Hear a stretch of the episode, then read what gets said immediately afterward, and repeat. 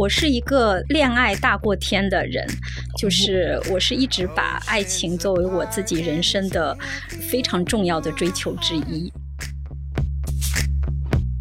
就很大一部分人现在的心态就是，至少说就不敢主动先做付出的那个人，嗯，对，然后也不敢求回报。我觉得这个可能是以往的那个感情经历里带给我们的一些吧。命中注定，它是一个伪命题吗？在我放下了很多对于爱情的不切实际的幻想之后，好像反而更接近了那个爱情的本质。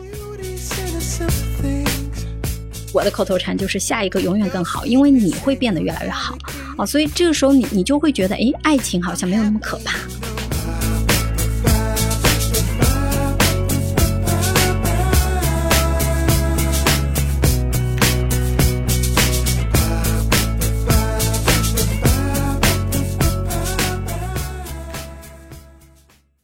Hello，大家好，欢迎来到中场时间，我是吴越。Hello，大家好，我是一丹，好久不见。嗯，一丹真是好久不见了。对，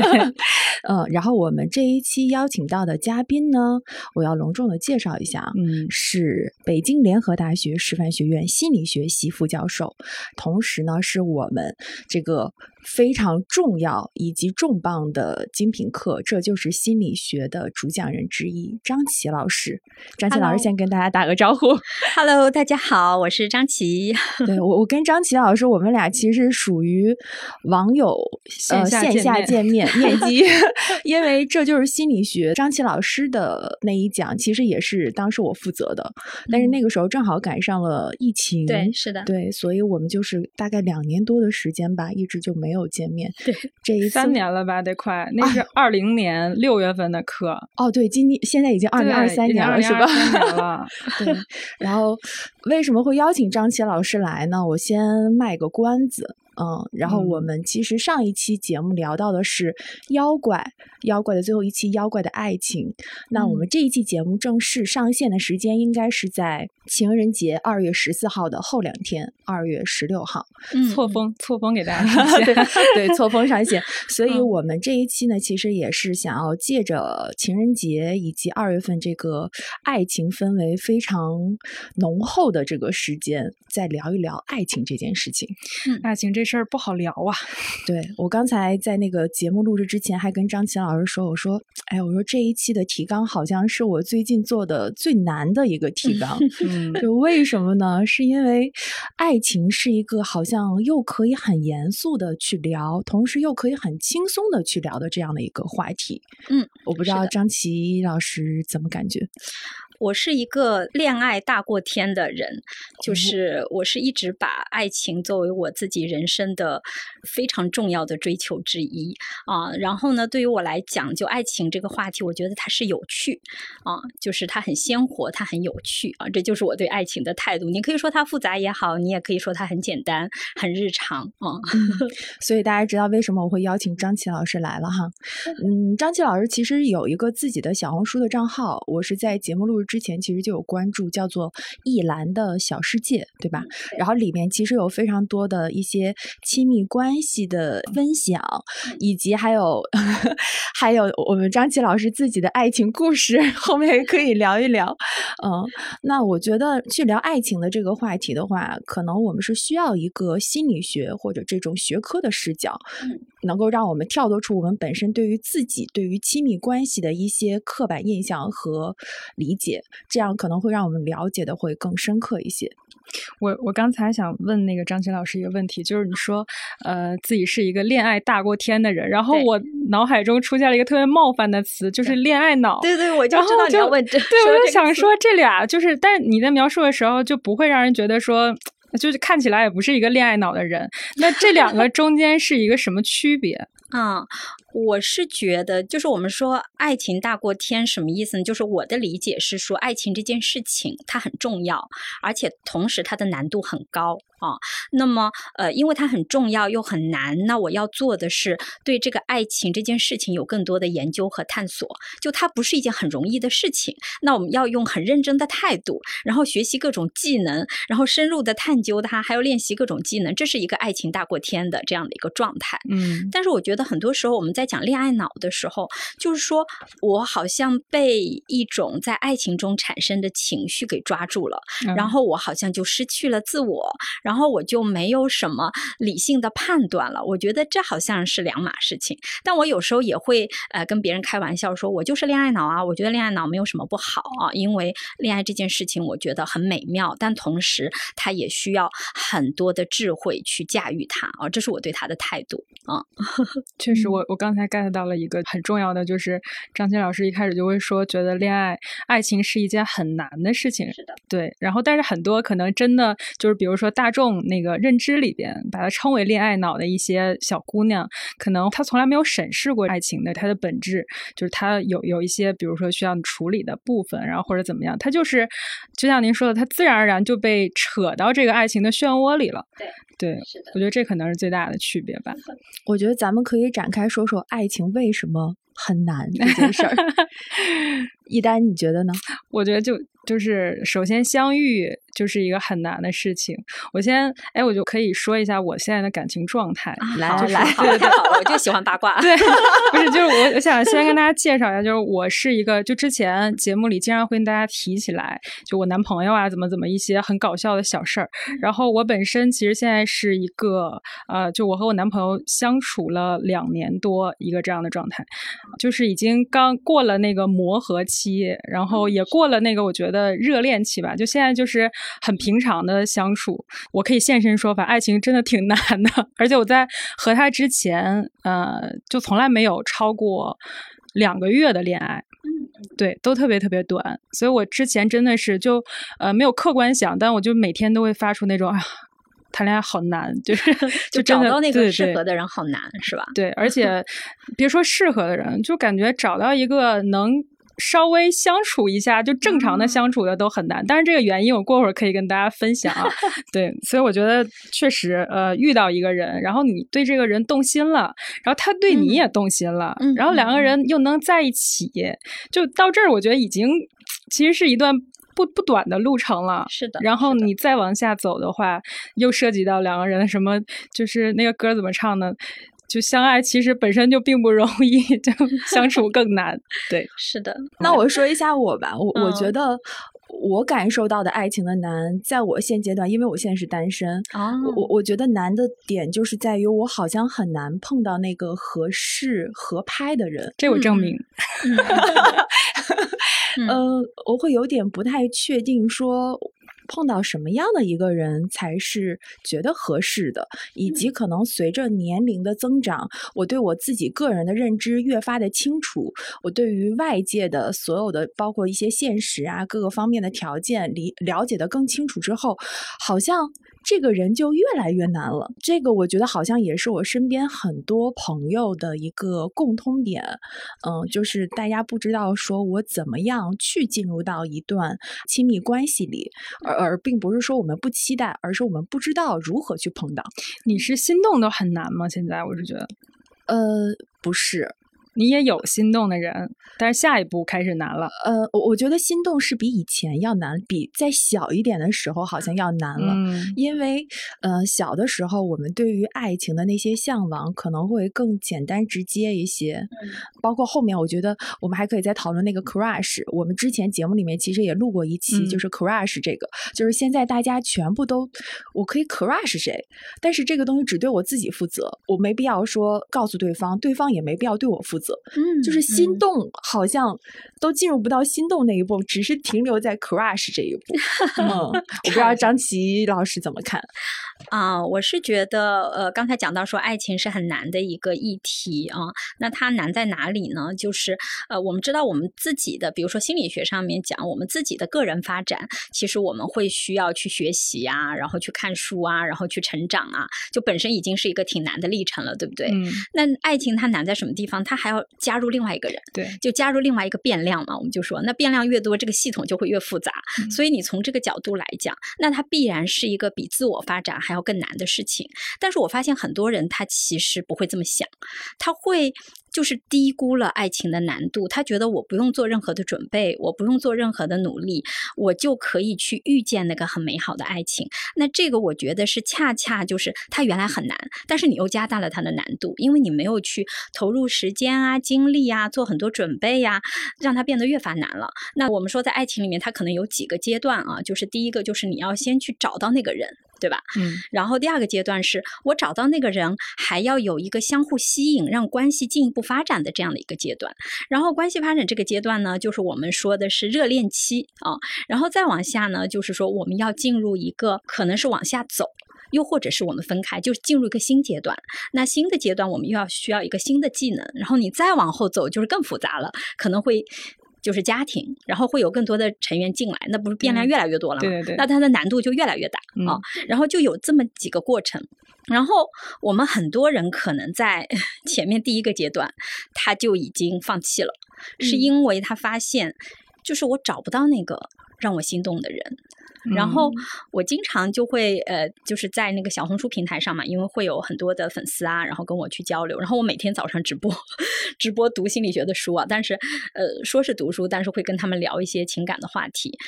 然后我就说，哎，在。遇见合适的人这件事情上，你有做了什么样的事情呢？他们说：“哎，我也不想相亲，就是我的生活圈子也很小，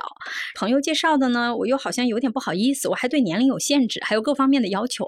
然后最后就变成一个我的社交范围是很小的，然后我也不去做一些事情，然后我们期待的就是，哎，突然有一天有一个。”人撞了进来，天降 竹马 什么的，对，就有这种 感觉，所以这才会让它变得很难。嗯，然后那从我个人的经历来讲，虽然我会觉得爱情是一件很难的事情，但是因为我很努力，就是就在这件事情上，我付诸了大量的行动、大量的学习啊。然后人家可能说，哎，你都已经是心理学，就是念到博士了，就是你难道这个问题都搞不定吗？当然搞不定啊，因为我学的是知识，我又没有实践，对吧？所以我在生活中有特别多的实践，就是在。在呃，从大学阶段开始，我就把爱情这个主题作为我人生的重要主题，所以就组织各种活动啊，认识各种人啊。市面上所有的相亲软件，我基本上都注册过。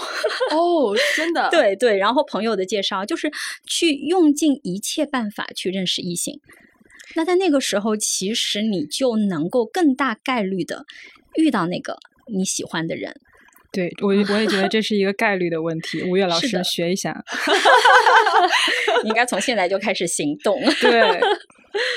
像相亲这件事情，其实我们之前节目里有聊过，嗯，就是呃，因为我自己说实话，确实不是一个喜欢相亲的这种手段的人，是的，嗯，我会觉得有一点过于有目的性，嗯，当然，当然，这个好像也是大家很多很多人是都有的这样的一个想法，会有印象，对。但我觉得你可能就是预设很多，就你刚才提到的那个，就好好几点，我都觉得是带着一种预设，然后你首先就已经 pass 掉。掉了很多的可能性，对这个其实也是我刚才想讲到的一点啊，就第一个是扩大概率嘛，就是你你你你去提升它的概率，就是你呃，我经常说的就是你如果你要找一个百里挑一或者万里挑一的人，那你至少有一百或者一万的基数，要不然你怎么挑出那个一来，对吧？这个是一个很理性的思考。那第二个就是说，比如说我跟他讲几句话，我就觉得他是一个什么样的人，其实这是很难的。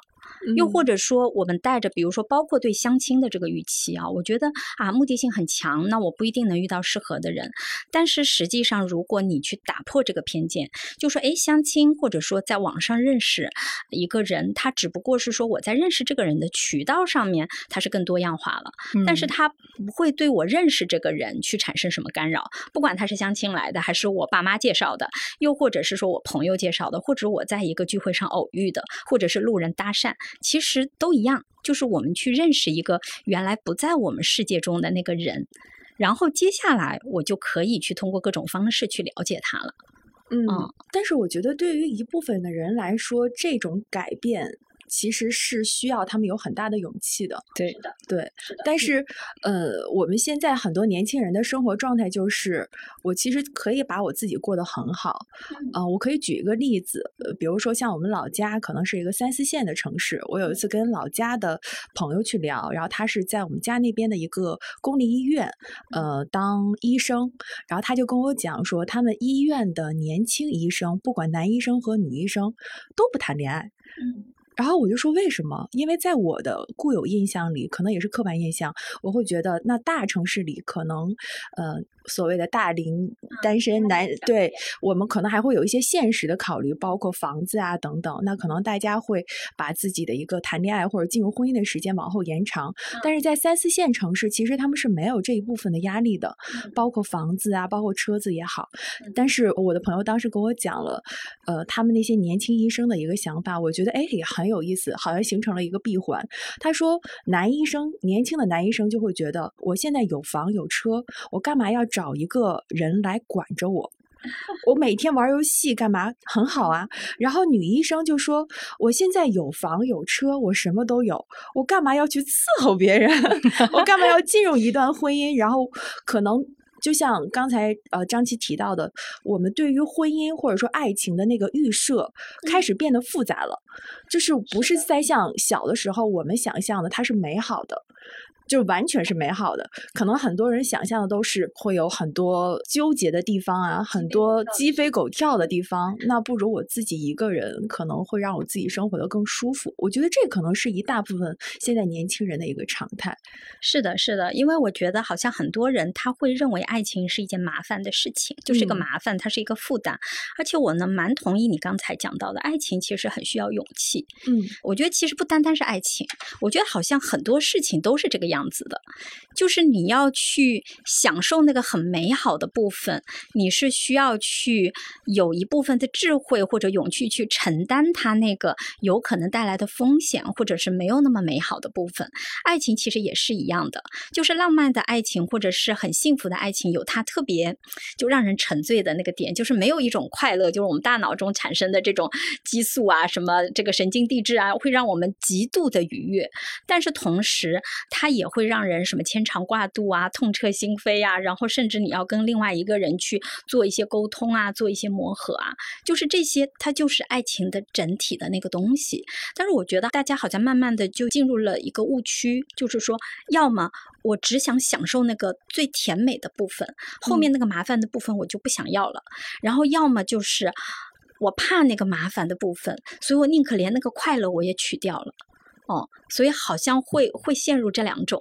状态对，而且刚才五月说的那个，就是他们这两种心态吧。我觉得一个就是他们可能对于爱情，就之前应该也没有特别特别美好的那种爱情的榜样啦，或者说听过说过这样的故事啦，也没有多少人去分享那个美好的部分。对，所以就感觉都是一些刻板印象，就觉得找女朋友就是有人管着我，然后找男朋友我就要伺候他。然后另一方面就觉得，其实大家在这么想的时候，就说明大家现在都不太敢付出。嗯，对，我觉得这可能是。是一部分人的，就很大一部分人现在的心态，就是至少说就不敢主动先做付出的那个人，嗯，对，然后也不敢求回报。我觉得这个可能是以往的那个感情经历里带给我们的一些吧。你觉得这个是不是和现在一些影视剧，包括我们看到的一些综艺里表现出来的一些非常所谓真实的感情关系有关系呢？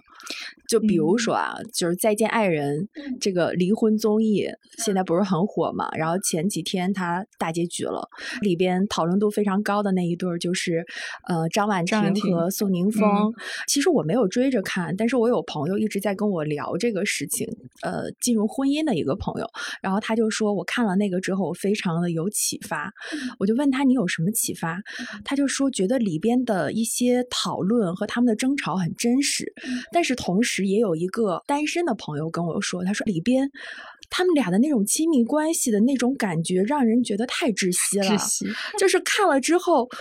就会觉得，如果我要去谈一段这样的恋爱，我还不如自己一个人单着呢。嗯，就是会不会，就是我觉得是不是大家有一些这种共情和代入，包括我们前面提到的 crush 也好，还有近几年可能有一些影视作品啊什么的，大家好像都能从里边去找到这种共鸣。就为什么现在好像年轻人大家都自己不谈恋爱，却在这些综艺节目或者是别人谈，对看别人谈，然后从里面好像都吸取到一些 不太好的东西，对，然后影射到自己说啊，那我还是不要谈了，还不如保平安。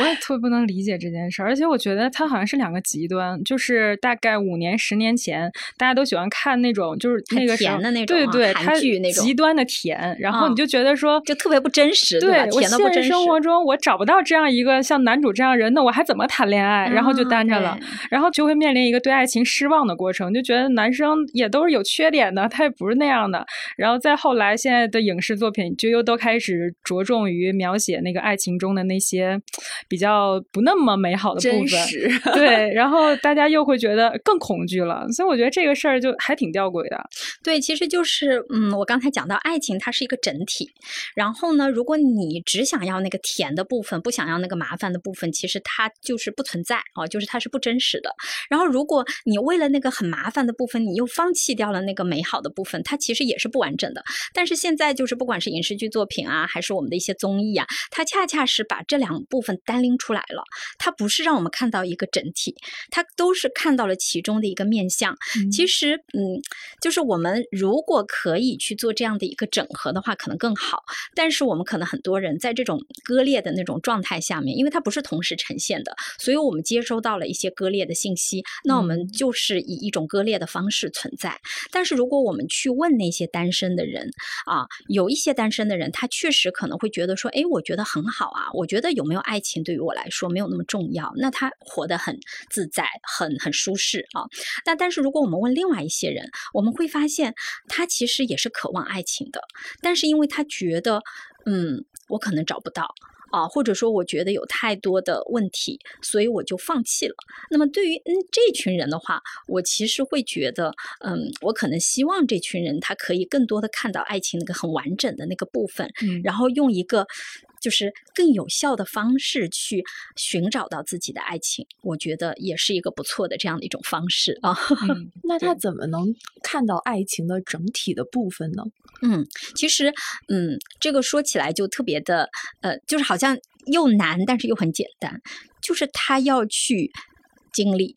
去体验，就是因为生活是最真实的。然后同时呢，啊，我会觉得是说，它其实可以，就虽然在综艺啊或者影视剧作品中是给我们分别呈现的，但是我们如果意识到说，爱情它本身就是一个整体，我们看到很多东西它只是呈现了一个面相。然后我通过我自己的生活，然后我慢慢去发现说，哎，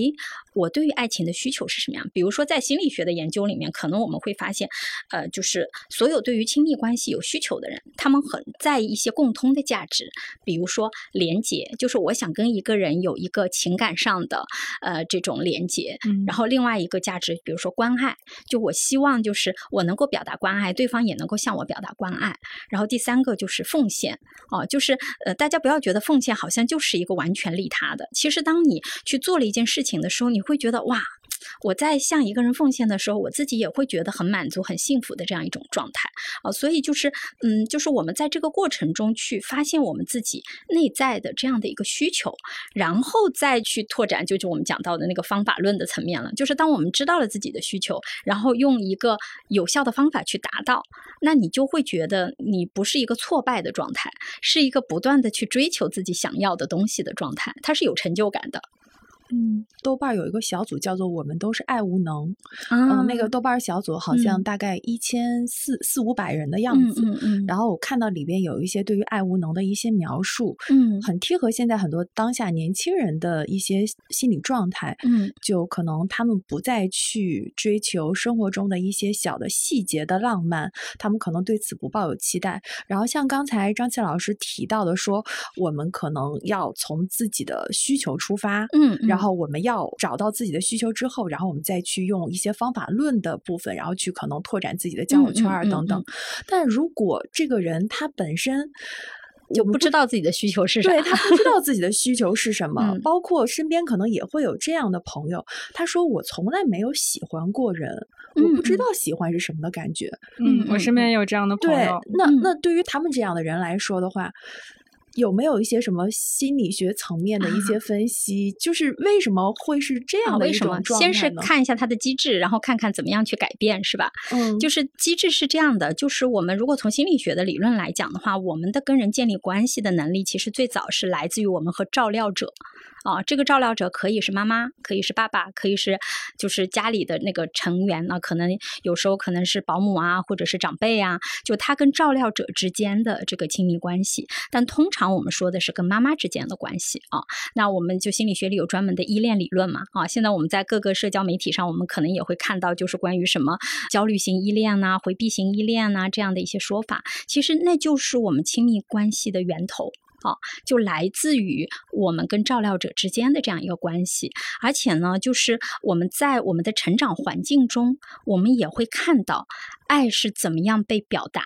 怎么样被传递。啊，怎么样被培育的？那如果你所在的这个家庭里面，他那个爱的流动就是被卡住的啊，或者说这个爱可能就没有被很好的表达出来，就是用一种很疏离的或者是很冲突的方式在一起的话，那我们就没有办法去看到一个很好的榜样啊。那再加上就是我们接触的一些媒体上给我们的只是呈现了很单一的一面，那这个时候我们可能就会觉得就会产生很。多的困惑，那么就是我们看到了这一点之后，我们可能就能够对自己更理解了。就好像我们学习一样，我没有学到这个课，那我可能要重新去学习一下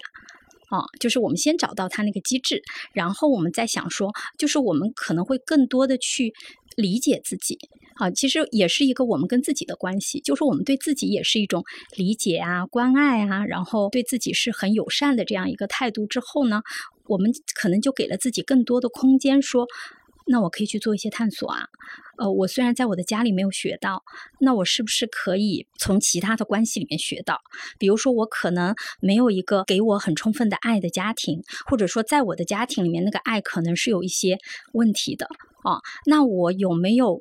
在成长过程中，比如说我有很好的朋友，什么闺蜜呀、哥们儿啊，然后又或者是说我有没有看到过很棒的例子啊，然后或者是看到一些很棒的影视剧作品，其实这些也是学习的这样的一些素材啊。所以我们可能有很多时候，我觉得有一个特别大的一个阻碍是。我们告诉自己说，我就是爱无能，我没有办法了。嗯，甚至我们就会说啊，原生家庭的错。对。但是，呃，我之前看到一本就是关于创伤方面的那个书嘛，因为我们说在原生家庭里面的问题，往往我们可以把它称为一种创伤的体验。就是说，创伤这件事情不是我们可以控制的啊，也不是我们的错啊。但是，我们去完成自我的疗愈和让我们重新去走出一条我们自己想走的路，这是我们的责任。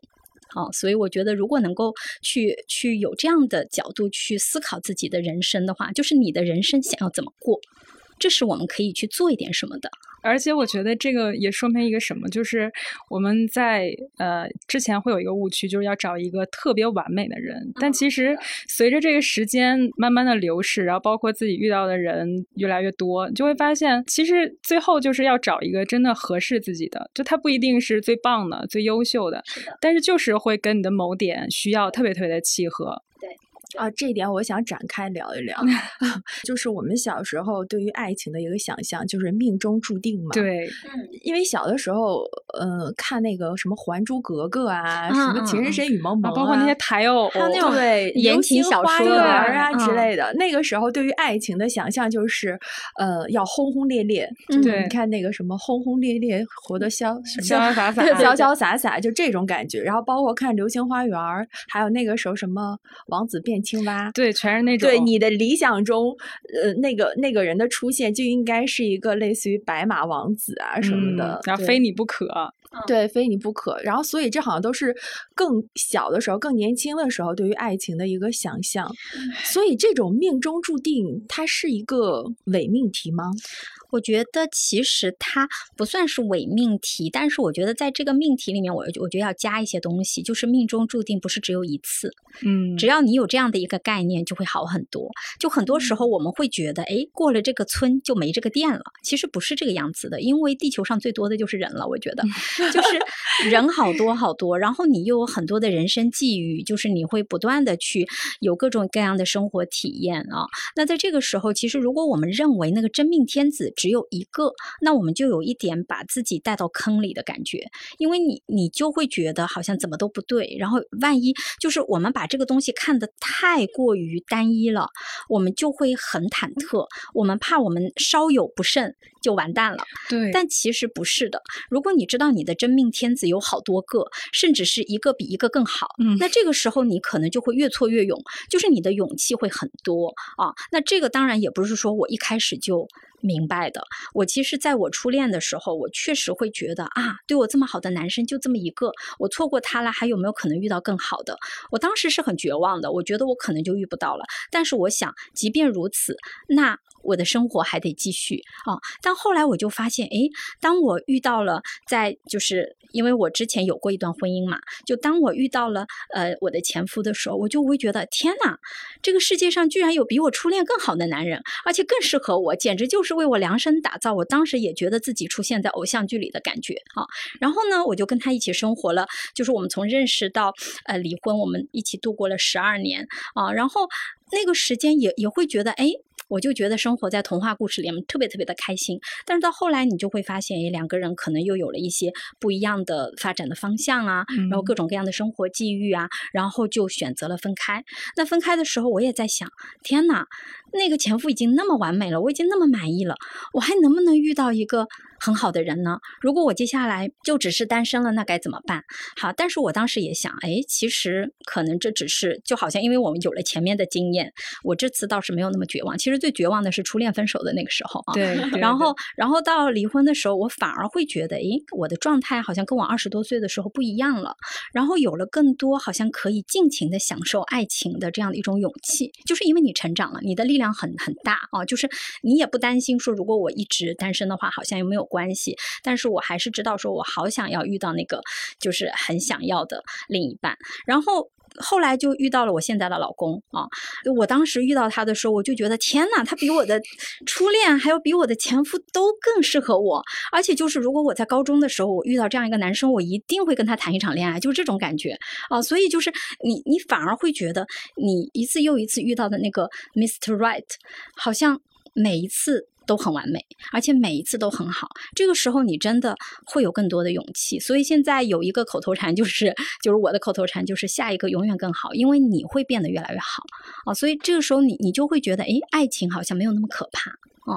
哦，我特别喜欢张琪老师这一段的分享，因为我觉得我们现在的很多影视剧在宣扬的，不能说宣扬吧，就是它透露出来的一个最纯粹的爱情观是，从始至终就是你。啊，就是这一个人，嗯，就是包括《大话西游》啊什么的，嗯。大家可能都记得，就是一万年，就是就是就是这个人，我我和你一见钟情，然后我们最后进入婚姻，我们一起相濡以沫，这可能是在大部分人眼中认为的最浪漫的爱情，嗯，但是。就像刚才但不好张琪说说的，对呀、如果我们所有人都认为我就是呃只有这个人，这个人就是最好的，所以你就一定会在这个人身上不断的去纠结，然后不断的嗯可能因为你们的分开，然后去懊恼或者是伤心啊等等。我现在觉得没必要，都哎行。这可能就是需要经历才能感受到的。对，是的，是的，就是我觉得，如果你没有这样的一些经历的话，可能也很难去看到，就是说爱情它其实有这样的一面，就是它有很多种可能性。就是呃，我其实现在我说不上来，到底是从一而终。更好，还是就是在每一段爱情中都是充分的去享受跟这个人在一起的时光，然后到了不得不说分手的时候，那就分开。因为其实哪怕是从一而终的爱情，死亡也会让我们分开。就是分开是爱情很久的一个议题，爱它其实就有有着一个我们在一起相互吸引，然后在一起每天过我们的生活，然后以及到终点的时候，我们要各自踏上自己的旅程啊。那可能是我们的感情到头了，或者说我们各自有了不同的道路，然后我们和平分开了，又或者我们争吵了，发现有一些裂痕没有办法修复，然后我们分开了，但也有可能就是死亡。就是到我们的生命尽头，我们很难去有一个，就是说我们要同一个时间离开这个世界，其实也是很难的，对吧？所以就是就是我们看到了这个真相之后，我们就不会那么纠结，就到底是跟一个人一直恋爱一辈子，还是说我去充分体验这个爱情带给我的。那可能是跟不同的人啊，然后也是可以的。现在来判断的话，我反而觉得好像多一些爱情体验，其实还蛮有趣的。对，就是感觉像一个人类观察一体，就嗯你会观察不同的人在爱情里，然后也会观察你自己和不同的人在一起的时候你是什么样的。嗯嗯，对，其实嗯每次都是不一样的感受吧。我觉得我之前反正谈的恋爱都是就是那种特别偶像剧式的，我就会对这个爱情，就我我把爱情想的已经不是纯粹了，是它那个纯度就一定要，比如说我之前一秒下头，因为男生打了个嗝儿，然后 觉得这偶像剧里不会这么演呀，你就怎么可能？这太可爱了这不能是爱情，然后就一秒下头但那时候嗯很小了，嗯然后再到后来，就比如说现在一个很比较比较长的一段恋爱，嗯，就见到了很多，就当年的我可能会特别特别 下头的，就是各种坏习惯啊或者怎么样的嗯那种，但是仍旧会觉得说，就每一天都会发现一个新的他，然后每一天都是新的我自己，然后每一嗯天都能感受到就是这种嗯感情在两个人中间的这种流动，就是这个我觉得其实呃在我放下了很多对于爱情的不切实际的幻想之后，好像反而更接近了那个爱情的本质。是的，嗯。是的。然后我最近在读的一本书叫《爱的陷阱》，它是接纳承诺疗法的一位咨询师写的那个书啊。呃，我特别喜欢他书里面的一个观点，说爱它如果作为一种感受，它一定来来去去会消失；但是爱作为一种行动，其实你是可以去对它有一定的掌控力的。啊、当然，这个行动里面它也包含了一个选择，就是比如说我在我自己前面一段那个婚姻里面，那我可能也去做出了我自己一个选择，就是最后决定，就是说我们还是分开，可能也是一种爱的表达啊。那那最后在就是在一段新的关系里面，那我可能又比前一段感情中对爱又有了更多的理解，因为你更成熟了，你的经验更多了，然后你对自己也有了更多的了解，这个时候你可能也能够更好的去去把控怎么样去在这个关系中有更多爱的投入，然后这个时候其实爱好像看起来就不是那么虚无缥缈了，就因为我觉得很多时候我们对爱的恐惧来自于它无法掌控。就是说没就没了哦，嗯那是有一点无法接受的。但是其实很多时候，爱它也是可以由我们自己去创造的。嗯，那张琪老师，你你这种对于爱的确信的能力，嗯，这个是和自己本身的一些呃性格，还是说跟自己的这个原生家庭的环境是有关系的，还是因嗯为什么呢？其实这就是我为什么一直在做心理学科普的原因。我觉得这是心理学带给我的。哦，因为因为现在经常听到的一句话就是我相信爱，但是我不相信爱会发生在我自己的身上。这句话嗯好像经常能听到哈。嗯嗯，所以我又很想知道，就比如说这种，嗯、你对于爱的这种确信，包括你开始对于爱进行一些自我的反思，进行自我的一些审视，就这种能力是可以去培养的吗？是的，是的，我可以很确信的说，它是可以培养的。怎么怎么培养呢？呃，而且是通过心理学的学习培养的，就是嗯，因、因为我们说就是原生家庭啊，我的原生家庭，我父母的关系其实是蛮好的，蛮恩爱的，但是呢，嗯其实从心理学的角度来讲，这样的一种亲密关系，它也不一定对我是积极的影响，因为就是它会让我就是在我原生家庭里面，我爸妈是属于那种我爸永远宠着我妈的感觉，然后她就像一个女王一样，就是她她就是不能有任何的冲突，因为她所。产生的我们说代际啊，就是他的原生家庭里面有很多的冲突，所以他不能容忍冲突。然后我爸的他自己的原生家庭有很大的创伤，然后他们两个就扣在一起了。就是一个是他一定要照顾好身边的人，他很怕被抛弃啊，然后一个是很怕冲突啊，所以他们两个的感情就非常的好，就像一个双生子一样，就是连在了一起。但是在这个家庭里面，其实我会觉得，就是我的感受也是不会被，就是我有一些不满的感受，我是没有办法表达的。所以后来我在我的亲密关系里面就会复刻父母的这个关系，就是我要那个人就是无条件的服从我的要求。变得非常的专横啊！你知道我在我的初恋男友，他当时跟我说，他说我没有见过你心这么硬的女人，就是他对我有这样的一个评价。然后，但是我当时并不以为然，因为我觉得这就是，我认为的爱情的样子。所以你说，如果父母关系很好，他到底对你是一个积极的影响还是消极的影响？我真的觉得不好说。这关系好，它能包含太多太多的。对。对，是的，是的，所所以所所以就是我我自己反而在我自己的这个成长经历里面，我觉得我真的非常的感谢心理学。就我在学习心理学的时候，再加上我会觉得这个爱是一个需要学习的功课，所以我真的花了大量的时间和精力。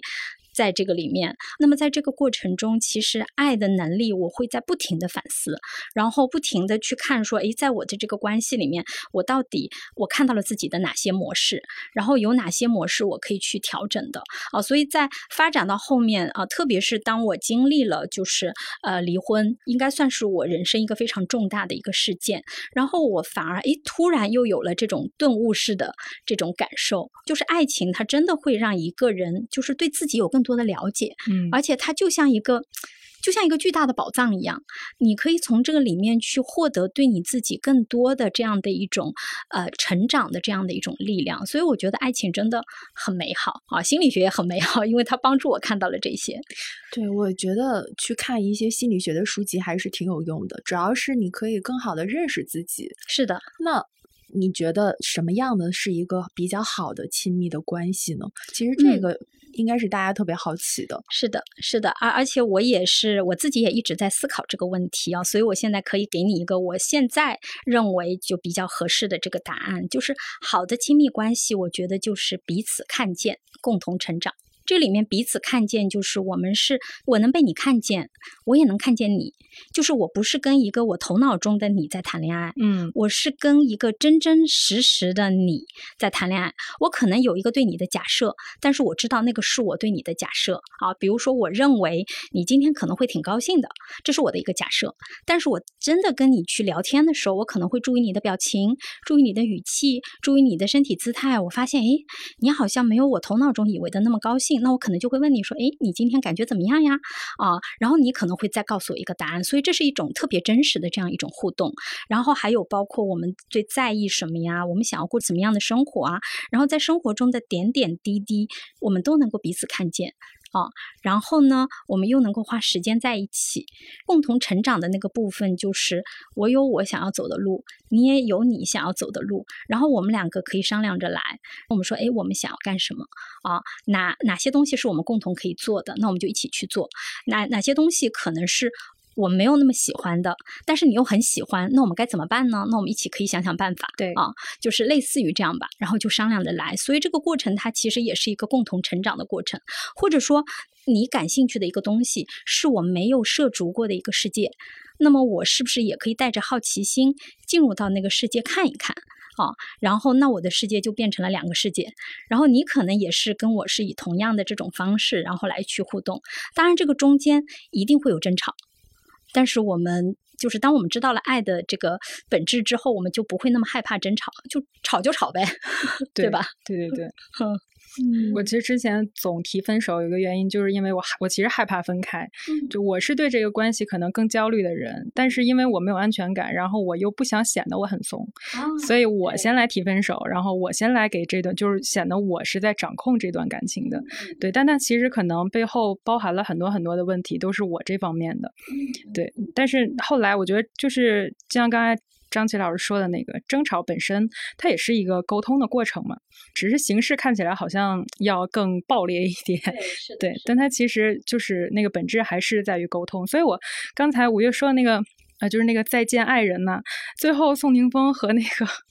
对和那个张婉婷不是和好了吗？对。但从我的这几个片段抓取，我其实是觉得他们的问题真的解决了吗？就是他们两个还就现在是可以沟通了吗？对我好多朋友说，这其实是做了一个错误的亲密关系的引导，让大家认为说，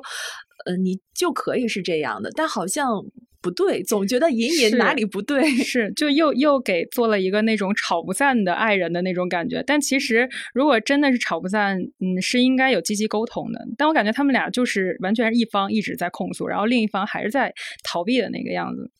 嗯，其实里边就大家都会提到一个词，就是作嘛。对，就是你你在这个亲密关系里，你你是作的那一个，还是说不作的那一个？其实像之前，嗯，我听到的很多朋友说的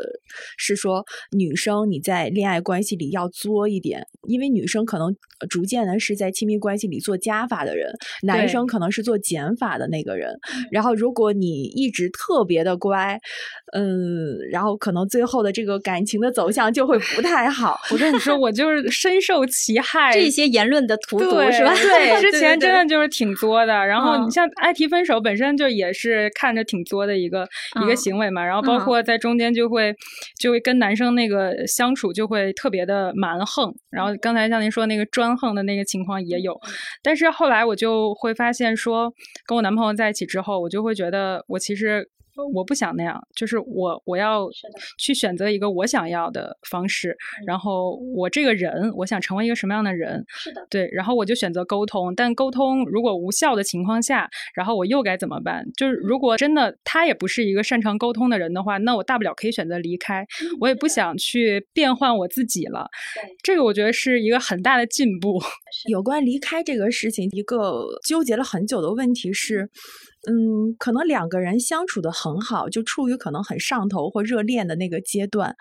那。后来突然对方可能就离开了，然后可能他有他个他自己的原因，但他并没有把这个原因去跟你解释，你最后就会空留在原地，你就觉得哎，到底发生了什么？是不是我自己身上出现了什么样的一些问题？会反复去找自己身上的一些原因，可能又因为这样的一个事情就纠结了很久。嗯，在这里啊，我有两个点想提啊，就是我觉得这是在我们爱情中经常会，就好像那个错题一样，就是你经常会做错这道题目。那我不希望大家就是在爱情中去犯这两个错，但是这是很常见的两个错误啊。第一个呢，就是过度的自责，就是把问题认为是自己的问题，就是我们总有一种自责的倾向。就比如说别人跟我分手了，那是因为我差。我不值得爱，那人家可能只是说他有其他的考虑，跟你压根儿没关系。他跟任何一个人，对，哪怕跟一个女明星在谈恋爱，他也照样会选择分手啊。他跟你好不好其实是没有关系的。那么就是如果我们第一个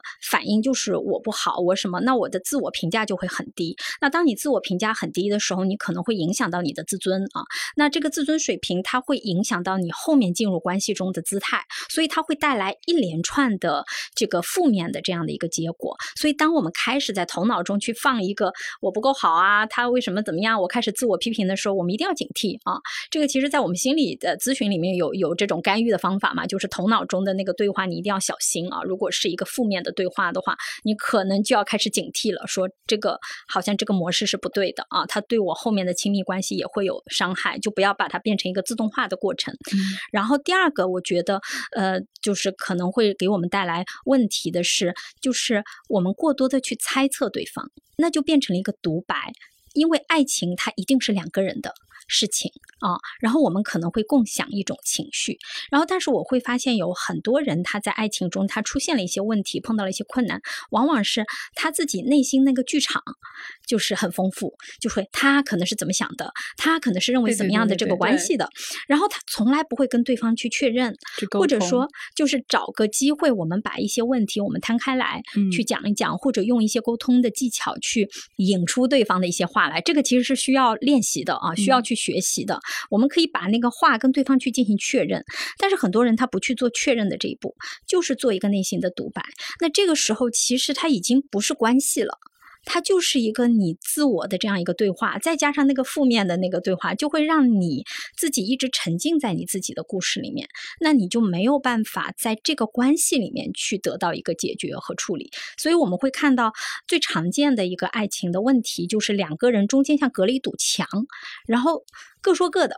啊，但是其实他压根就不知道对方在想什么，甚至在很多婚姻咨询里面，我们碰到的那个伴侣，他就是就是变成了这样一个模式。啊，所以这个其实是我觉得是可以从一开始我们就可以去避免，或者说我们可以去做更多的练习，让这样的事情少一点发生。啊，那亲密关系质量可能会更好。嗯，所以就是就着张琪老师这两点，我也想说。我刚才就觉得五月在描述的时候，我就特别想说，我有两个建议，一个就是你呃，如果有机会和他接触的话，其实你可以直接去跟他沟通，就问他为什么当时离开，然后我们不带着任何的悔恨啊，或者不带着任何情感的去聊为什么离开这件事情，就想要一个回答。然后第二个就是，就他应该赶紧去找下一个人，然后再投入一段亲密关系里，那个人应该是。一个呃喜欢沟通的人，然后这样才能在这个亲密关系里边去验证到底是不是有这些问题，然后要怎么去解决这些问题。我觉得这可能是一个比较积极的、良性的一个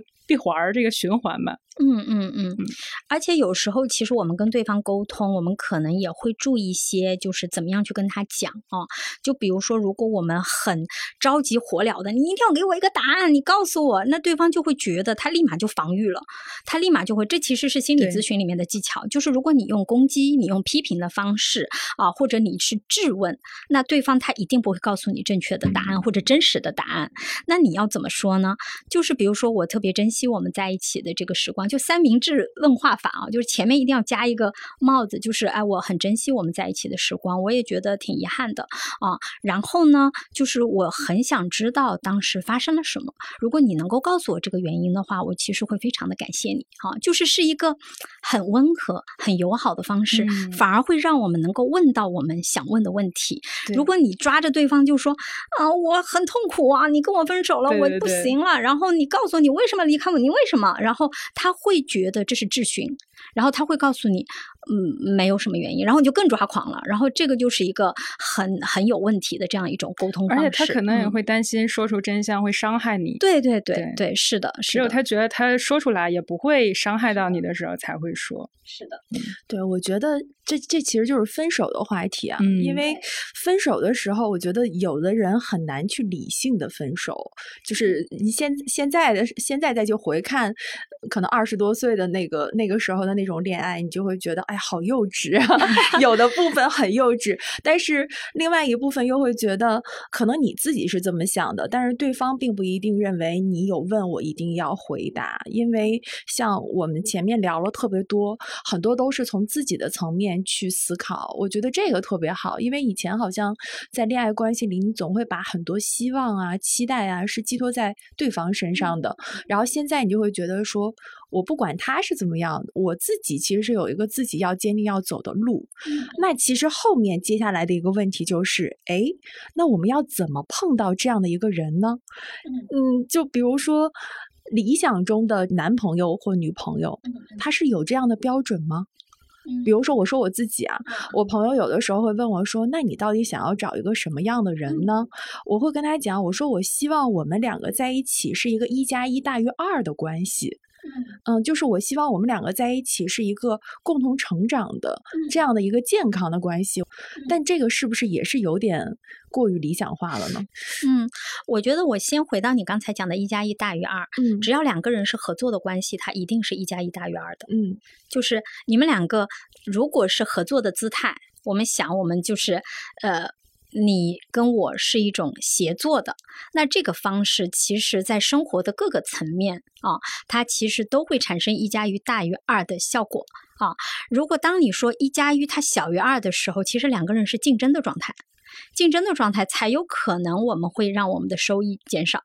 但只要是我们是合作的，它一定会增加啊。所以，我我们乍听起来好像一加一大于二是一个，好像可能第一个它是一个很好的状态，然后呢，它好像看起来似乎会有一些难度的样子啊。但实际上，这个标准是很容易达到的。它的前提就是你们两个要合作，而不是竞争。但是很多时候我们在谈恋爱的时候会采取一种竞争的态度，就是我在这个方面比你好，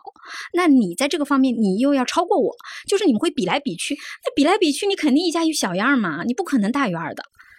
哎，我都不知道比来比去是什么样的感觉。就是比如说，我举个非常简单的例子，比如说，如果我是硕士，我就要找一个硕士或者博士的男朋友啊；如果我家境很好，那我也要找一个家境跟我相当的或者是更好的男朋友。但是我们没有想过的是说啊，我是想要找一个，比如说各方面可能跟我之间我们有一些共同的兴趣爱好，然后我们有一些地方可能是一个互补的关系，而是一定要在自己的强项上，那个人要比自己的强项更高。啊，我觉得这个其实是有一点竞争心态的，或者我们讲到这个慕强的这样这样的一种心理，嗯，就是不知道在干啥，就是你你是来拿什么比赛吗？你是找一个伴侣啊？所以我们可能更多，比如说心理学的研究就发现啊，就是你们有很多的共同的兴趣爱好啊，同时你们在有一些技能上，你们又有一些互补的，那这个时候其实就是 teamwork，其实是一个很好的一个团队合作的伙伴。那比如说，可能在我看来，我就会觉得，如果一个女孩子，他的学历很高啊，比如说像我，我已经念到博士了，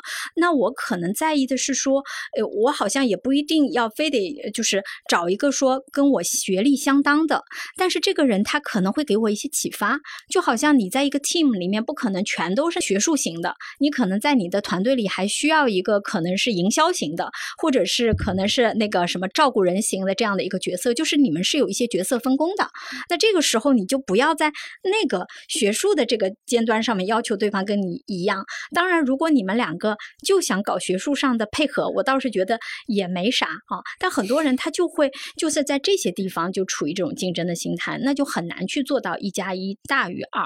嗯，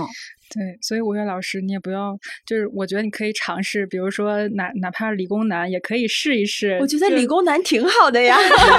我真的觉得理工男挺好的。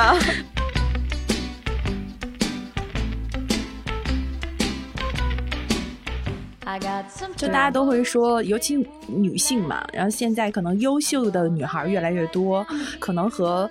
呃之前中国的传统社会里边，可能女性也没有负担这么多的这些责任。那现在我们又要出来挣钱，我们自己也可以财务自由，那我们同时又希望恋爱，那在恋爱上我们就希望是锦上添花，所以好像那个心动就会变得越来越难。有什么样的方式？让你在在产生这种容易心动的能力吗？就是放打开自己，然后如何打开自己？就是不就是放掉很多预设。嗯，我觉得是放掉预设的过程。对，我觉得很多时候就好像是说，嗯。如果你头脑中有太多的想法，就是我们现在不是很流行正念嘛？嗯，所谓正念就是此时此刻啊，去接触此时此刻的这个状态，不带评判的这样的一种状态啊。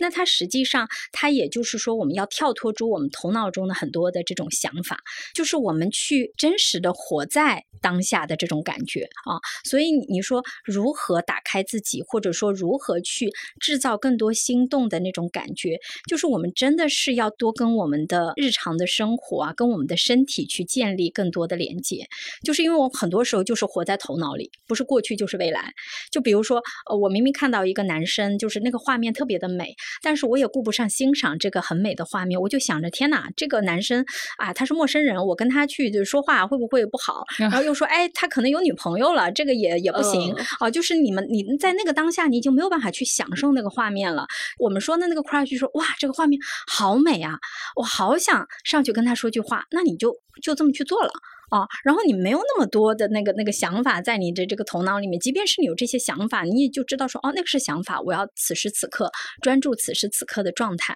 所以我觉得时不时的回到现实的生活是很重要的，就是。过好每一天的那种感觉，嗯，即使在爱情中也不要内耗，是吗？对，是，就就是就是你头脑中有太多的想法，你要知道，我们这是我们头脑的功能啊。但如果我们太多的被头脑中这个想法带着走，然后我们就会发现，就会有很多一连串的这种反应，可能有更多的想法出来，然后有各种各样的情绪反应，就是你已经跟当下断开了连接，你不再是真实的生活，你只是活在你的头脑里面，活在你的恐惧里面。嗯。那其实爱还是需要勇气嘛。但是我们就抛出去我们自己本身对于爱的这种勇敢，可能很多人对爱进行一个拆解。你想到爱的时候，你就会想到它可能是实现婚姻的一个工具。那你从谈恋爱，然后可能一步就想到了后面的婚姻。那婚姻可能又是一个更大的话题，大家对于婚姻可能会有更多呃各种复杂的预设，所以这种可能会让大家对于我要不要去谈恋爱，就是增加了一层阻碍。包括像现在对于女性的一些，还是有一些。评判吧，比如说年龄啊，包括我们说姐弟恋，现在在影视剧里面特别的盛行，就是你可以看到非常多的这种姐弟恋的这样的一些人设，然后有的时候他可能还是大部分是强势的姐姐和小奶狗，或者说小狼狗 这样的一个搭配，嗯，就是很巧，因为我跟我老公就是姐弟恋嘛，嗯，而且他比我小十四岁啊，就是这个年龄差在很多人看来还是蛮大的。说真的，我当时见到他的时候，我也没有想到。就是我们的年龄差那么大。所以一开始真的就是刚才讲到那个 crush 的状态，就是我们分别去看画展，然后在画展上面遇到了，然后他就向我搭讪了。所以你刚才那个问题就特别问到我的那个点上啊。然后我当时第一眼看到他的时候，我就想，哇塞，我终于生活中有帅哥了。我的头脑中就开始唱歌。然后，然后他他向我搭讪之后，我当然很自然就就跟他聊天了嘛。然后我们一起看完了，就是看完了第一个展，然后再看完了第二个展，然后我们又一起在一起喝咖啡，然后喝完咖啡还吃饭啊，恨不得就一直在一起。那在这样的一个状态下面，然后我们就问了彼此的这个情况嘛。然后说真的，我当时我会觉得，如果你抱着。的一定要结婚的想法，那其实会给那个 crush 和心动的这个部分夹杂很多的问题。就像我刚才讲的，头脑它会生活在过去和未来，它特别擅长做这个事情。但是我们的身体是此时此刻的，所以我觉得我们很多时候我们其实呃关注于此时此刻的能力在下降。这也是为什么我们现在有越来越多的人会提倡或者说鼓励大家去做正念练习的原因啊。那么嗯，那我在那个经历里面其实。是我觉得给我最大的一个体验就是什么呢？就是享受。恋爱这件事情，所以我特别喜欢我那个离婚了以后，就是我离婚的时候是三十五岁嘛，三十五岁到，然后遇到我老公是三十七岁，就那两年，我觉得是我人生特别爽的一个阶段，就是你重新又单身了，可能在很多那种世俗的标签里面，就会觉得我特别惨嘛，就包包括我父母，他也会觉得我特别惨，就是说，哎呀，天呐，你三十五岁离婚，然后你又是女博士，学历还那么高，那就很难找对象啊，但凡有个人要你，你就已经。谢天谢地了，我说，哎，我说其实恰恰相反哦，你们觉得我标准低了，我现在标准可能比以前更高哦，因为我现在不一定要结婚哦，因为我已经结过婚了，对吧？他对我来说已经不是一个，我觉得就在我二十多岁的时候，我可能会很焦虑，会觉得他是一个好像是一个生活的必需品。那到那个阶段，我反而会觉得他是一个选择啊。然后呢，所以我遇到我老公的时候，我就会很。纯粹的享受那个恋爱的过程，然后当然了，就是我心里也会有一个，就是跟他恋爱的大概的一个时间的线。啊，就这个线呢，其实我觉得也可以讲出来给大家作为一个参考。就是有很多没有恋爱经验的人可能不太知道啊，这个时间点，在心理学研究上面，它其实有三个月、六个月、一年半到三年这样的一个时间线，这是基于一些研究得到的。就三个月、六个月基本上就是我们的热恋期，三个月是特别上头的期啊，然后六个月是一个热恋期。那到了六个月之后，我们大脑里面跟爱情相关的神经递质的那个水平就发生变化了，所以我们会发现，就是很多。多人的分手会发生在三个月到六个月这个阶段，就是那个心动期，它已经过去了啊。然后接下来一年半到三年那个时间，其实就是我们开始进入到一个关系，就是我们到底要不要结婚的这样的一个阶段了啊。当然，我们也会发现，可能有一些人他谈恋爱会超过三年，有一个爱情的长跑啊。包括我跟我前夫也是谈了大概有五年，我们才结婚的，这个也非常正常。但是我们会有一个一年半到三年的一个这样的时间，很多人。他会在嗯谈恋爱一年半啊或者三年左右就会进入婚姻嘛，就进入了下一个阶段啊，那又是另外一个阶段了，另外一个难度的这个 关系了啊。那呃，所以我当时就想的是说，诶，我在这段关系里面，我可能会好好谈他个呃三年左右啊，然后三年左右，那至于要不要结婚，我看我们到时候的关系状态。但是我没有想到，在我们谈恋爱的时候，我们约约会了三次啊，他就向我表白了，然后我就答应了。大概交往了一年左右，他就向我求婚了，然后我们一年半左右就结婚了。所以在这个过程，我会觉得特别的自然。就是一个水到渠成的这种感觉啊，所以就是呃，我会觉得，如果我们头脑中有一个大概的框架，其实我们会不太慌。这也是我觉得科学可以带给我们的一些指引。就就是它，你不一定完全按照科学的这个东西去走，但是你有一个大概的时间的框架，其实是 OK 的。啊，然后你既有科 科学的这个证据，然后又有你的那个体验，然后把它们整合起来，可能就能够帮助我们更好的去找到我们想要的爱情和进入一个我们想要的状态。哎，我想有一个提问哈，张杰老师，就是刚才我们谈的这些都是站在就你的视角，然后包括从一些心理学的一些专业的层面上来谈这个亲密关系啊，包括你们这段感情的一些发展。那。从你老公，就是从你先生的这个层面。来说呢，我其实比。较好奇他的视角啊，对对对，就有一点点好奇，就是他啊，他为什么会就是对于爱情这件事情，他是从一开始就有这样的一个与生俱来能力，还是说他在这个过程中他也会去呃，比如说有一些对于爱情的这个思考？嗯嗯嗯，因为他是九五后嘛，他是九六年，我我是八二年的，就是我其实蛮羡慕他的，因为他在高中就谈了好几段恋爱哦，所以他那个经验就很丰富，呃，然后而且。他从小，他其实是跟他爷爷奶奶一起长大的，所以他跟他的原生家庭之间，他其实会有一些距离。然后同时呢，正因为如此，他不得不在很多事情上，他必须得自己思考。所以我觉得他好像在很早的时候就具备了这样的一种自我反思的能力，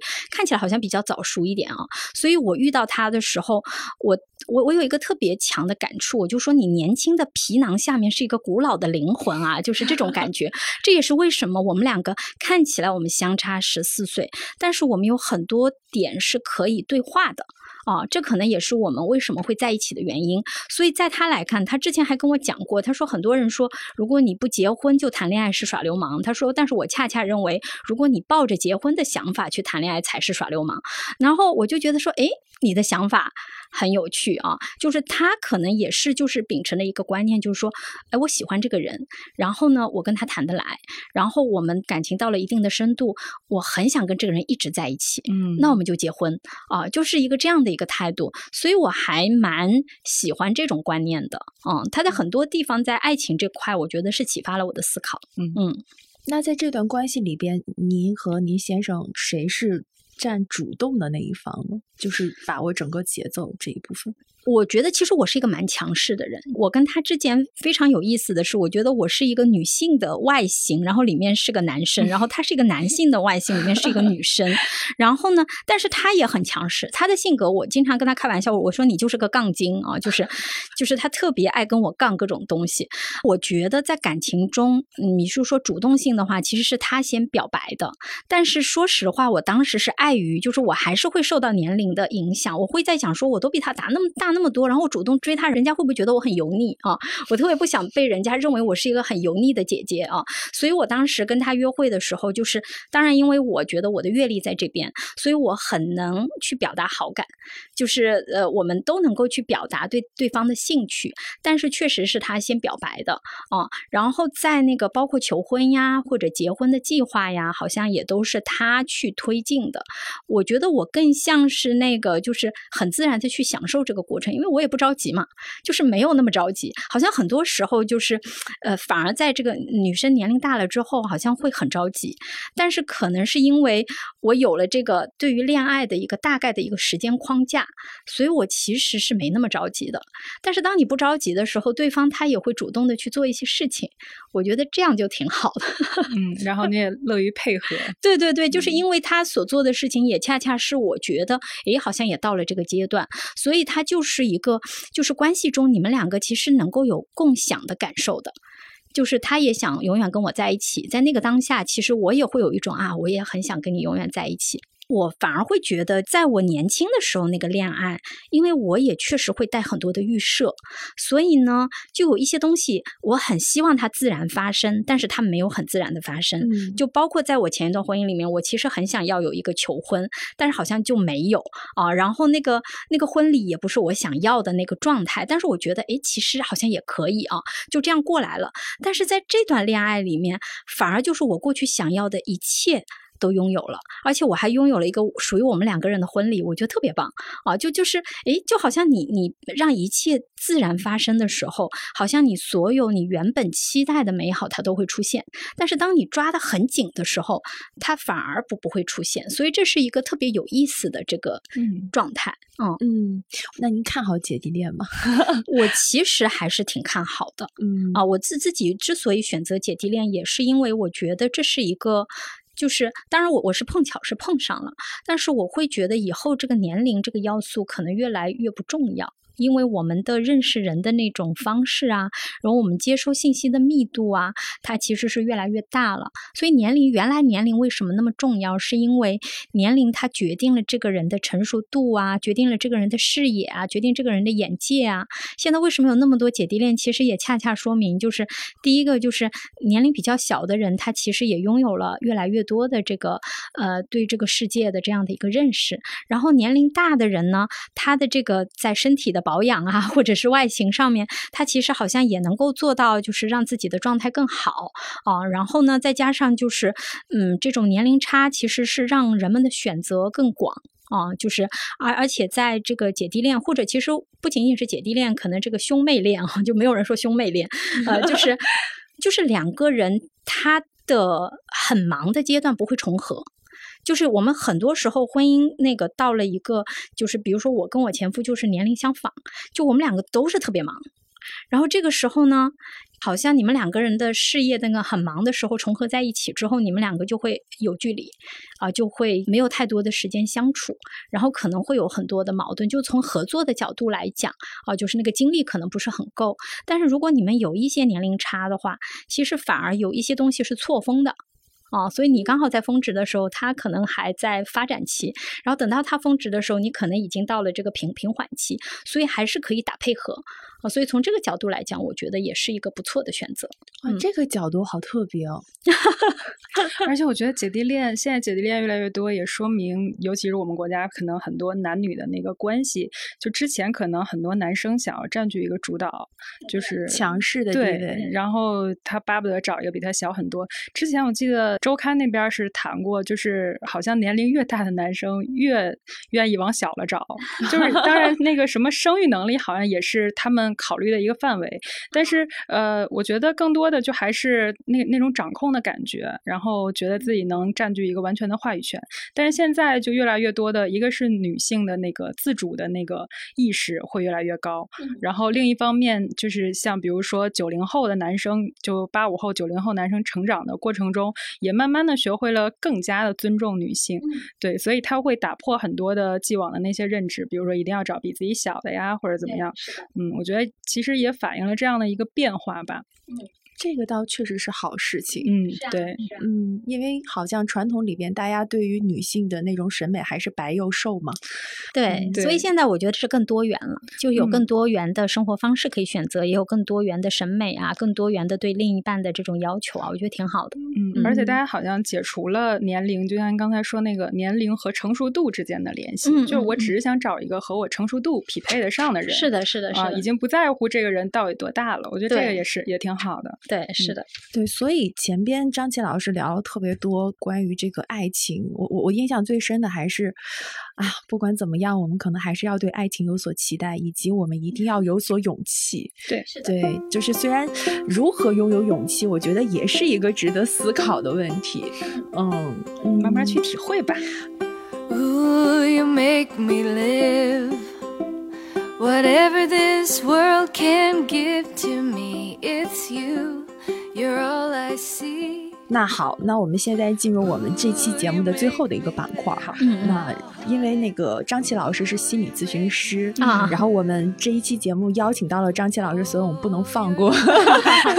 好然后我们就在呃身边的同事还有朋友那儿征集了几个具体的小的问题，嗯嗯然后做一个现场的情感咨询。可以啊，可以啊。好，那请一丹老师后期给我们这里配一个那种电台情感咨询的 音乐。没问题。好，嗯那我先问第一个问题，嗯这是一个女生朋友问的。她说，相处的时候总想知道对方正在做什么，有时候即使自己有事情在忙，也还是会这样。嗯如果询问对方，然后对方不回复的话，自己就有点焦虑。那这种不确定感怎么去克服？嗯，我觉得首先我不需要去克服不确定感，而是去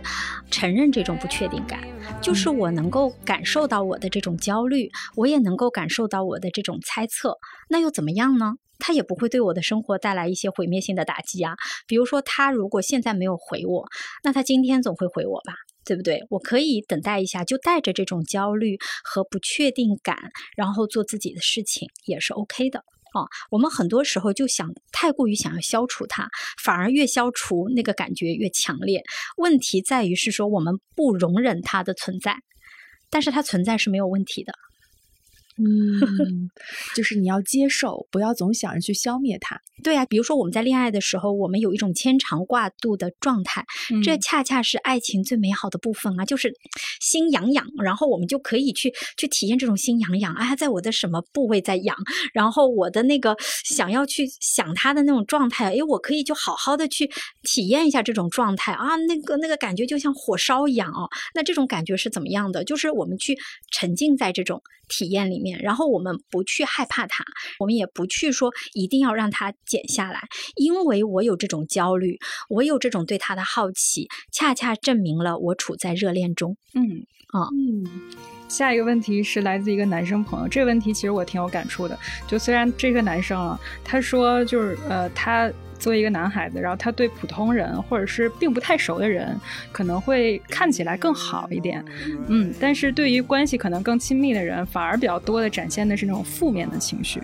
哦、那就可能会让身边的那些比比较关系好的人，或者甚至女朋友会觉得说，为什么你对别人更好，但是受伤总是我，就会有这种这错觉吧。然后，但是作为这个男生他自己的角度，就会觉得，那我们是自己人，你应该理解我、了解我，然后体谅我。所以就是他想问，是不是有更好的方式去调整和沟通？其实我觉得这、这个还挺常见的。是的，是的，嗯我觉得每次我们的头脑中出现了一个词叫“应该”，我们就要嗯警惕了啊，因为这是一种规则。啊，但是这个规则它到底对我们的关系有没有帮助，我们会进行一个评估啊。比如说，在这位男生他的那个例子里面，实际上他的另外一半已经向他提出了他的诉求、他的需求，就是说你对别人那么好，那你们能不能对我好一点啊？嗯然后他有一个版本的故事，就是说，因为我们是自己人，所以我就想把我所有的那个东西都呈现在你的这个面前啊。我觉得他们两个可以去约定一个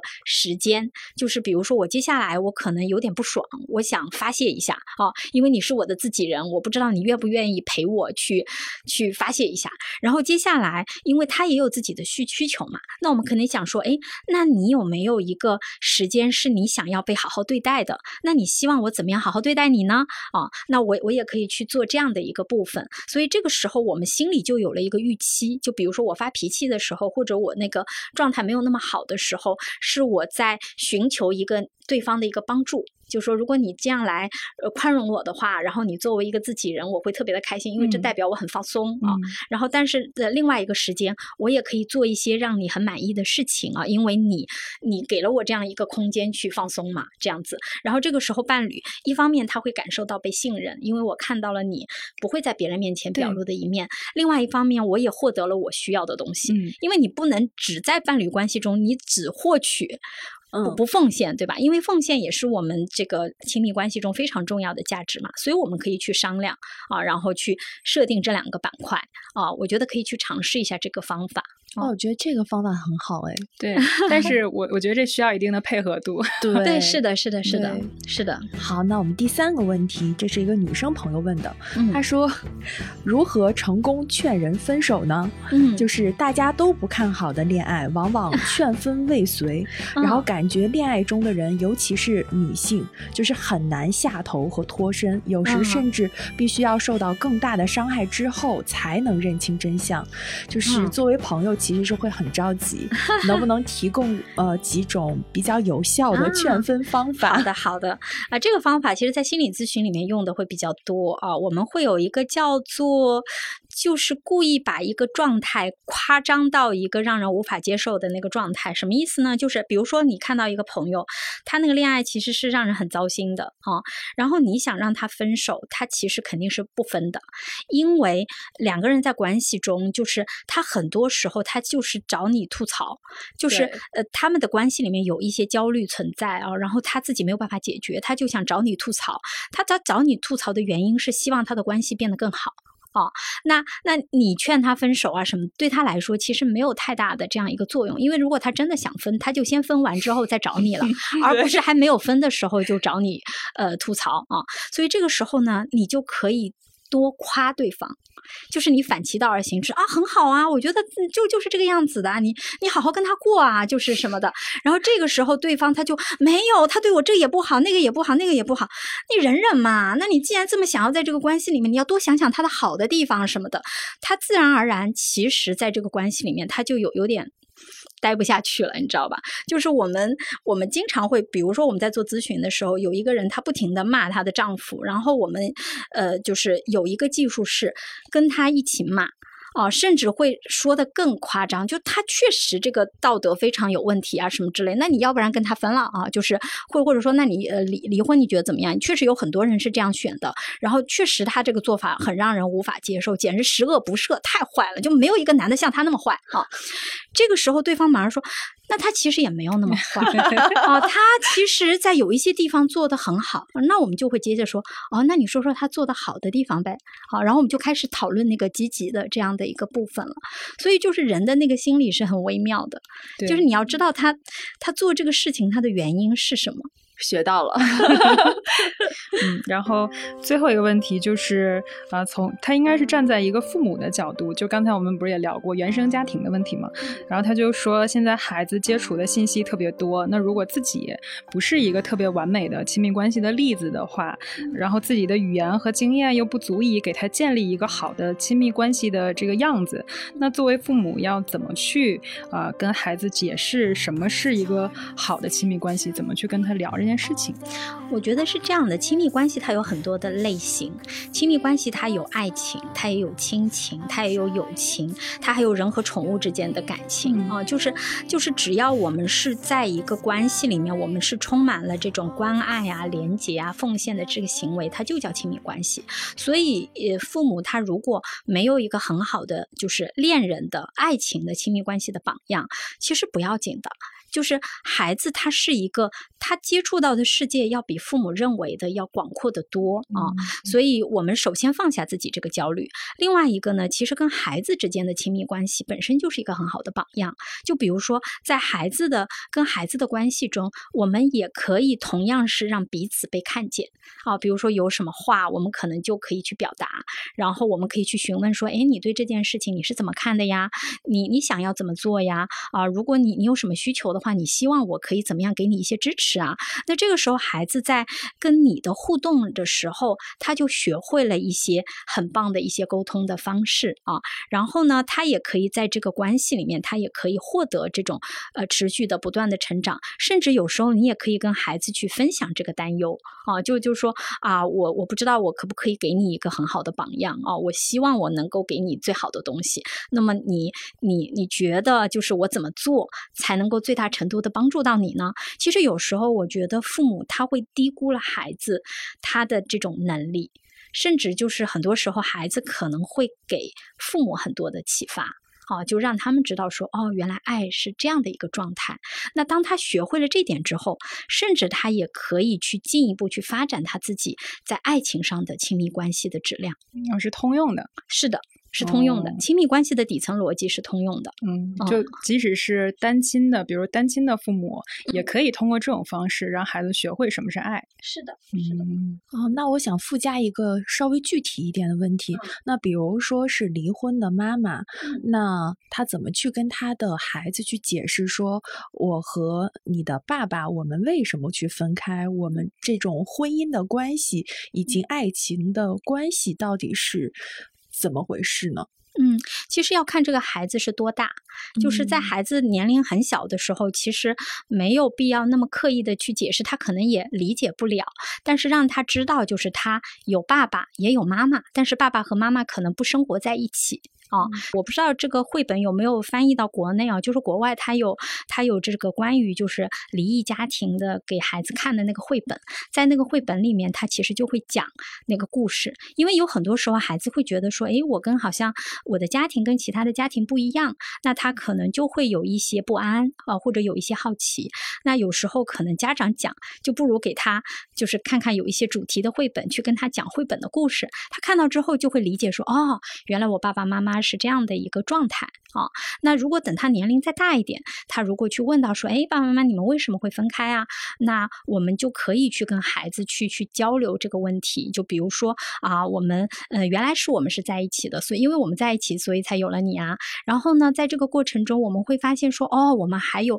不同的生活啊，想要去探索。所以呢，爸爸他会到另外一个家庭，他去探索他的生活。那妈妈在在这个家庭里面去探索妈妈的生活。但是，但是我们两个都很爱你啊，就就是这样的一个状态，让他知道这个。这个这个故事也是很很重要的，就是你你们两个是很真诚的这样的一个沟通。嗯，我觉得“探索”这个词特别好。对，对我们这一期节目，感觉就是在一个不断学习的过程。就像张琪老师说，其实嗯爱也是需要去学习的。是的，是的，这就是大学为什么恋爱心理学越来越火的原因吧？，对哎对，因为很多么我的大学没有开呢？我大学开了特别很多学生抢手都有，对，都有这样的一个困惑啊，就嗯是关于怎么样去找到自己想要的爱情，以及说怎么样在关系中可以让两个人更亲密，又或者说怎么样更和平的分手，都经常会有学生来问，嗯，对，包括我们周刊，其实前段时间还出了一期爱情刊，然后它的主题就是幸存的爱情。因为啊疫情的三年，其实对于大家呃爱情的这一部分也有很大的一些影响。对居家隔离让你不得不面对那个人，是吧？对，也是个考验。对，考验没通过，所以离婚 人数就增加了，是吧？是的，嗯，那好，那这一期节目特别开心，邀请到了张琪老师来跟我们聊一聊爱嗯情这个话题。嗯那还是我开头的那一句话，就是爱情其实是一个非常宏大的一个选题。对，是的，我们今天聊的还是没有进入婚姻的前面的这一部分，其实嗯。也可以从里面延伸出非常多的小的课题，比如说最开始提到的恋爱脑，甚至于我们说到的姐弟恋，其实每一个嗯。都可以单独做一期节目。嗯。那这一期我们聊的，我不知道大家听的感受是怎么样，是不是有的部分也蛮宏观的？但是我觉得宏观那一部分可能也会引起大家的一些共鸣吧，因为嗯爱情就是一个这种说不清道不明的东西。嗯，每个人理解都不一样。嗯，嗯，所以大家如果有什么想要分享给我们的，也可以在我们评论区里边跟大家留言，讲讲你自己的有关于爱情的一些小故事啊、小思考啊。嗯，对。嗯，我在想，会不会这期节目播出之后，很多人都会去找张琪老师咨询？欢迎大家来找我。对，可以在我们评论区先给我们留言。对，好，那我们这一期节目就是这样。那也欢迎大家在小宇宙、网易云音乐、喜马拉雅和苹果播客收听我们的节目。嗯，那就是这样啦。希望大家在新的一年收获自己的爱情吧。嗯 对，收获一个在爱情里不一样的自己。嗯，希望大家都可以相信爱情，并且能找到爱情。哇，好好，再见。嗯，再见再。见。If you should find the time to speak, then speak to me. I'd never keep